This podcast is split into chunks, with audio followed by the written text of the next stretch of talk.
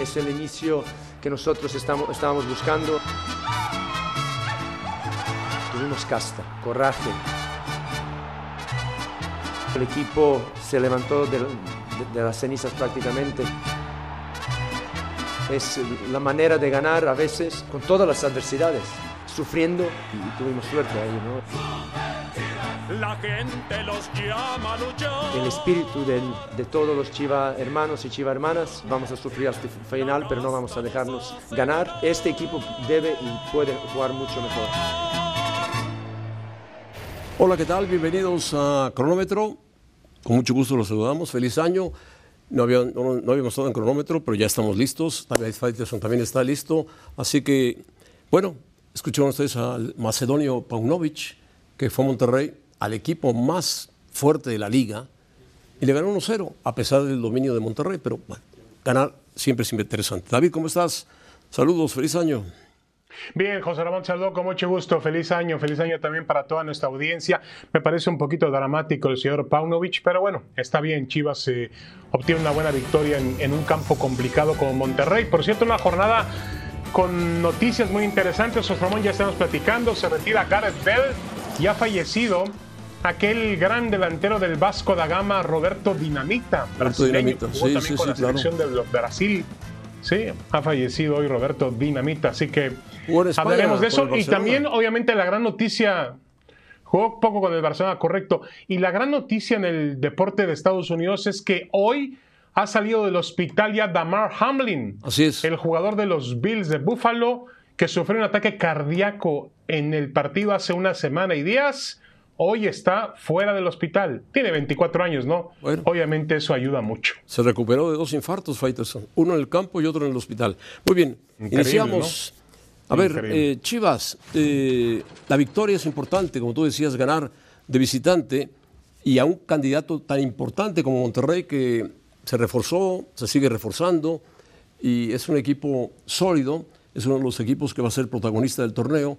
Ganarle a Monterrey, a pesar de que el Monterrey tuvo 21 tiros totales, Chivas solamente 4, que falló un penalti Berterame increíble, que se quedó con un hombre menos Chivas por la expulsión de Sepúlveda, me parece que rigorista, pero expulsado. A final de cuentas, Chivas sacó la victoria, o sea, Sí. Paunovic dice, se defendió con coraje Chivas, sí, se defendió bien, y a pesar de que Monterrey lo, lo metió adentro, lo metió adentro, el Guacho Jiménez tuvo una actuación destacadísima. Dos porteros estuvieron muy destacados. Gil Alcalá, Correcto, por ahí va. Gil ahí Alcalá va. y el Guacho Jiménez. ¿No? Sí, ahora yo creo que Chivas, Chivas, sí, de acuerdo. Chivas supo sufrir en el partido, eso Es está importante, claro, es porque sufrió. Hay que decir que hay que decir que fue errático el ataque de, de Monterrey, tan errático que incluso eh, Berterame falla un tiro de penalti que hubiese significado el empate, que me parece hubiera sido un marcador más justo de acuerdo a lo que se vio en el campo de juego. Pero no le vamos a quitar méritos a Chivas. Aún así, creo, José Ramón, que la victoria estuvo basada en temas defensivos, en una gran actuación del Guacho Jiménez y en una, mm, vamos a llamarle, un chispazo de genialidad como el que tiene este chico Alexis Vega, este futbolista Alexis Vega, que Chivas lo tiene que aprovechar porque tarde que temprano se va a ir a Europa. Es posible, sí. Es posible que lo sigan o est- o estén en el radar de algunos equipos europeos, pero bueno, ese gol no contó, Funes Mori estaba adelantado. A final, final de cuentas, eh, ir a Monterrey, ganarle a un equipo tan reforzado como el de Bucetich, con un gol empezando el segundo tiempo, es importante para Chivas empezar ganando. Muy bueno el gol, ¿eh? Bueno el gol. Estamos, muy bueno. Estamos de acuerdo que Chivas no dominó el partido, pero se defendió muy bien. Se defendió tan bien y el Guacho Jiménez demostró que es un portero a la altura de los mejores de la liga. Estuvo muy bien, Confiable. confiable, Sí, sí, sí. destacado, sobrio, elegante. En algunos momentos, esta expulsión de Sepúlveda me parece rigorista, pero bueno, a final de cuentas, el Monterrey insistió, insistió, Yo Funes José Ramón, que lo insistió del- Berterame, Lo hasta del Guacho. Jiménez fue Y vean dónde la mandó Berterame. Todavía Sí, está que falló buscando Arterame, que lo mandó al de estadio silla. de los Tigres, ¿no? No, Sí. el cerro de la silla, que está más cerca. De acuerdo, en el Cerro de la Silla. Ahora, eh, sí tiene que mejorar mucho el Guadalajara. No podemos tener una conclusión definitiva en la jornada 1. Es No, evidente que este Chivas equipo, tiene ¿eh? nuevas armas. Tiene que. equipo. No, no, correcto, José Ramón. Tiene que, tiene que adentrarse más al juego Víctor Guzmán. Me parece que la gran contratación Sí, sí, de Guadalajara sí, procedente del Pachuca tendrá que ser un jugador fundamental, como Y este- lo fue el torneo este anterior, chico- que estuvo entre los mejores de la liga. Este chico no fue llamado al Ríos, Mundial, que bueno, de por la temas MLS, de, que fue de la cantera ¿no? de Chivas, también puede ayudarlos a meter goles. Si es que no se recupera JJ Macías, que Y lo visto JJ no se Macías también, ¿no? Esperemos Esperemos, que JJ Macías esperemos que esté listo. esté pronto de regreso en la cancha, ¿no? Bueno, ojalá. Ahora, a mí me gusta este, me gusta el ímpetu de este técnico. Tú dices que es montenegrino Mace- o macedonio, perdón, Macedonia del macedonio, norte, ¿no? Macedonia del norte. Macedonia. Correcto. Este macedonio me gusta mucho el ímpetu, la forma en que tiene de hablar. Generalmente los entrenadores de esa región del mundo, y nosotros tuvimos el ejemplo en México de Bola Milutinovic, Claro, son claro. personas que estudian, que trabajan, que son profesionales, que meten también mucha, No, que es, es un mucha, país que ha dado mm, capacidad muchos, mental muchos a los atletas equipos. importantes. Muchos, Yo creo que es un buen entrenador, ¿eh?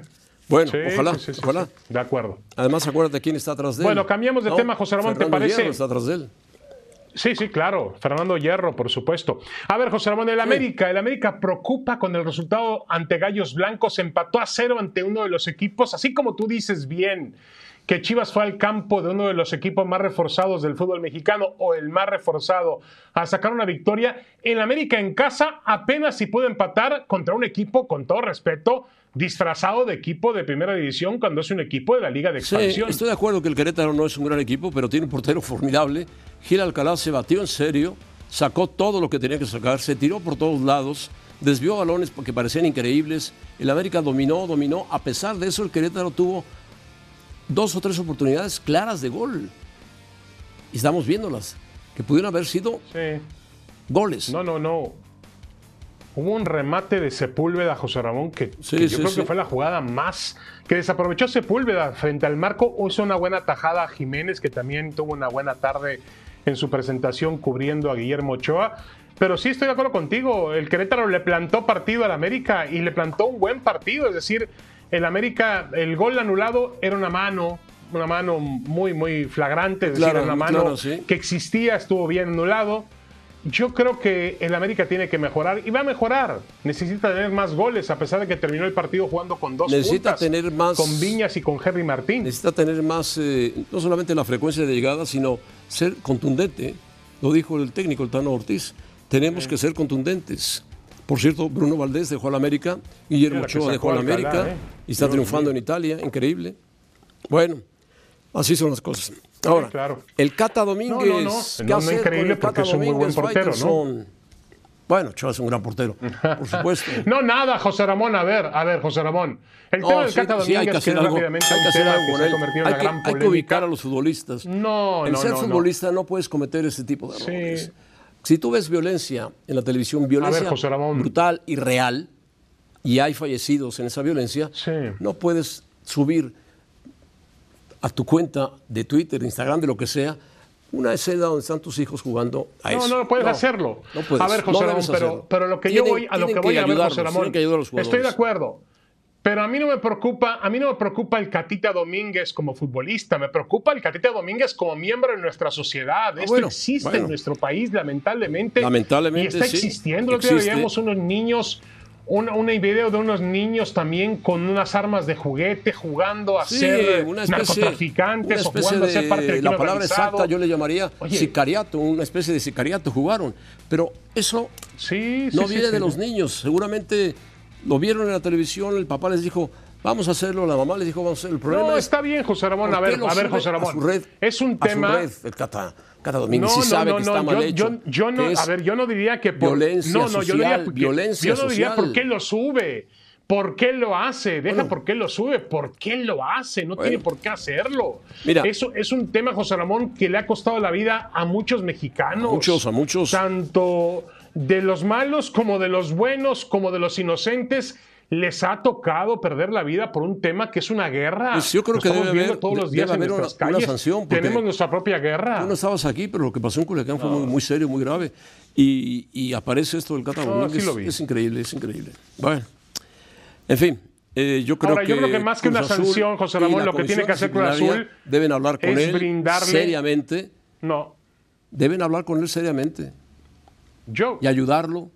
yo creo que lo que tiene que hacer Cruz Azul es ofrecerle al futbolista y a su familia un- una ayuda de un eh, médico profesional. Es decir, ¿qué hay en ese, qué descomposición hay en ese seno familiar, José Ramón? A mí cuando mis padres, y estoy seguro que también pasó contigo, pero cuando mis padres me hicieron una fiesta temática hace muchísimos años de cumpleaños, pues nos ponían a un Superman, nos ponían a jugar entre superhéroes, Batman, Bueno, Superman, eh, el que apareciera por ahí. Batman, Superman. Yo no tuve, yo tenía Tarzán. Imagínate. Bueno, está bien, José Ramón, imagínate. Bueno, cada veas quien con su época, José Ramón. Cada Bueno, quien en su momento. bueno, está bien, está bien, no hay ningún problema. Mientras estuvo, estuvo Chita también, José Ramón. Y Estuvo Jane, Chita, claro. Supongo, en la Jane, fiesta. Claro.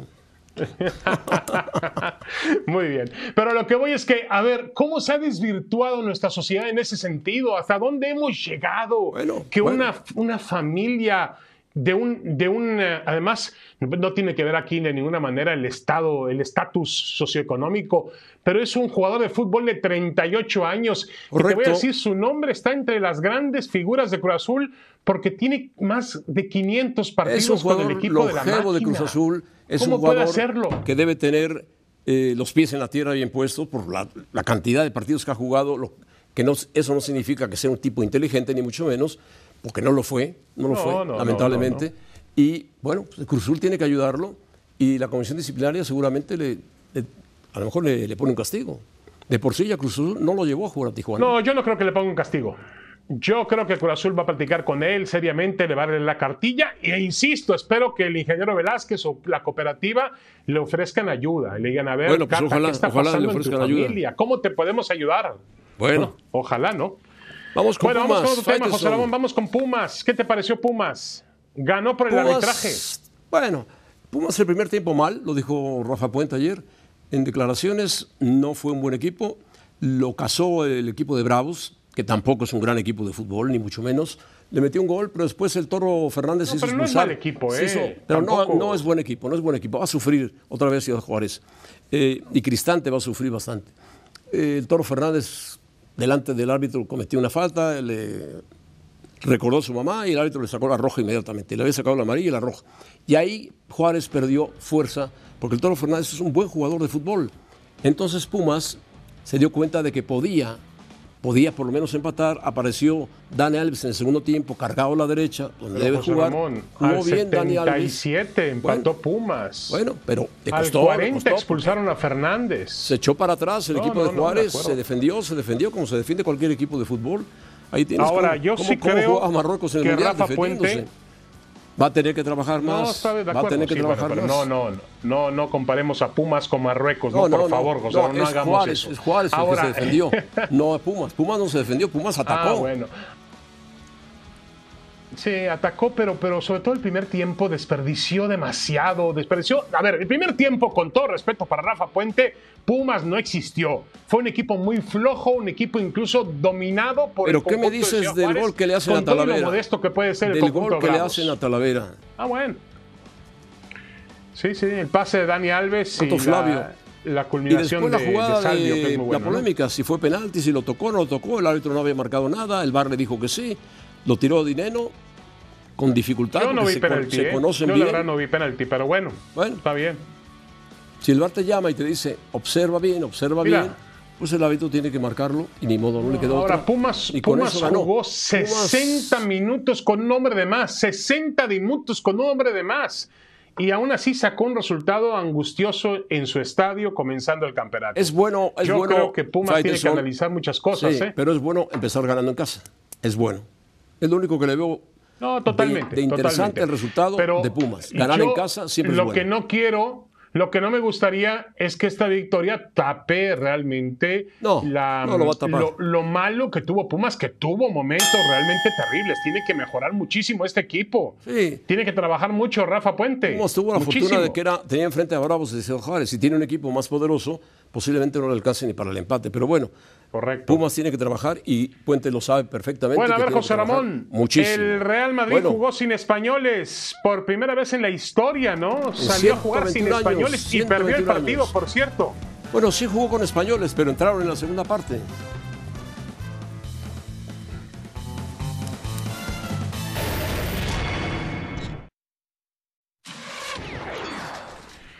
En la reanudación, José Ramón, de lo que ha sido la liga en España, colocamos en la mira, por supuesto, el hecho de que el Barcelona es nuevo líder, líder absoluto del torneo con 41 puntos, seguidos por 38 del Real Madrid, 32 de la Real Sociedad. A ver, José Ramón, se habla mucho de la polémica de que el Real Madrid salió a jugar sin futbolistas españoles. Sí, la primera Cosa vez que, lo no hace hacía desde en hace ya- 121 años. La primera vez en la 121 historia, ¿no? 121 años, la primera vez en la historia. Increíble, ¿no? Eh, Increíble. en la banca estaba Nacho, estaba, estaba Lucas Vázquez, estaba Asensio. Asensio entró en el segundo tiempo. O sea, sí hubo jugadores españoles, no arrancaron de inicio, pero eh, el Madrid en un buen partido de fútbol. porque Ahora el es evidente, José Ramón, que el Madrid, bien. el Madrid ha dejado de producir jugadores españoles, ¿eh? Porque se ha Es cargado, realidad, se ha cargado mucho de los producir. jugadores extranjeros. Tiene una gran cantidad de jugadores extranjeros. Fue un partido muy bueno, de ida y vuelta, con buenas jugadas. Jeremy Pino, con la ayuda de Mendy, marcó el primer gol. Después hubo una Con mano. polémica arbitral, sí. ¿sí? Pero las manos en el área las está marcando en todos lados. Benzema marcó el gol. Y después Álava cometió también una mano. Y lo tiró Gerard Moreno, que no sé por qué no lo llevó Luis Enrique al Mundial. Venía de una lesión. Pudo ver, haber José hecho Ramón, más el Villarreal. Comparado- equipo- ¿Sabes quién mira, dirige a- al Villarreal? a. ¿Sabes quién lo dirige? Quique Setién, aquel que dirigió al Barcelona. Ah, mira, aquí que se tiene, claro, claro, por Lo supuesto. tiene- lo tiene que en le fue en bastante, bastante lugar. mal el Barcelona, ¿no? Lo tiene en sexto lugar y y al Atlético bien, de Bilbao también. Sí, Sí, sí, sí. Quique Setién. A ver, José Ramón, mira, tenemos por acá, tenemos por acá, me pasan la última alineación liguera del Real Madrid con 11 españoles en la cancha. Ah, bueno. En 95-96, la última jornada. Mira qué jugadores tenía. Cañizares, Chendo, Sanchís, Fernando Sanz, Alcorta, Laza, Mila, Omilla, Guerrer y Hierro, Guti, Amavisca y Raúl.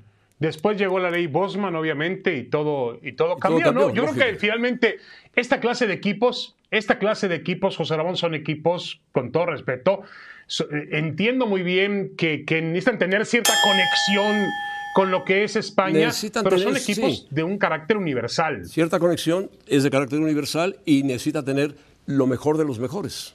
Así es. Y el Madrid siempre busca Claro. y se ha basado Y en ahora los el Madrid va a jugar, van a ahora. Arabia Saudita, el Real Madrid para jugar La Supercopa jugar de España. La Supercopa de España. Va Real Madrid va a jugar contra el Valencia y el Barcelona juega Barcelona contra contra el el Betis, Betis. que es el actual campeón de Copa, el Betis. Correcto. Bueno, Así que podemos tener el fin de semana en Arabia Saudita el primer clásico del 2023, ¿no? Así es, Seguramente, así es, o eso es, espera, ¿no? es. La final de la Supercopa de España. fíjate lo que está haciendo, los que están haciendo los árabes. Bueno, ¿eh? hablemos de Gareth El Bale, José Ramón. de Fútbol, la Supercopa de España, Gareth sí, sí. Bale. Tres, tras considerarlo detenidamente, Bueno. dice, me voy, el galés. Todavía jugó con País de Gales en la Copa del Mundo, metió a su equipo y la ayuda del equipo, por supuesto. Bueno, los llevó José Ramón a una Copa del Mundo después de muchos años. Y quedaron en octavos de final. Me siento increíblemente afortunado de haber hecho realidad mi sueño de practicar el deporte. Jugó cerca de 226, no, jugó, marcó 226 goles y dio como 160 asistencias en su etapa. Ganó, porque era parte del Madrid, jugó nueve años Dios en mío, Real Madrid, ganó. cinco Siendo, Champions. siendo malo, mira lo que ganó. No era, no era malo, era buen jugador. Lo que pasa es que se lesionaba mucho. Cuatro No. mundiales de clubes, la Liga tres veces, la Supercopa de la UEFA, la Supercopa de la Liga. Eh, la bueno, ganó de todo. eh, Gareth Bale.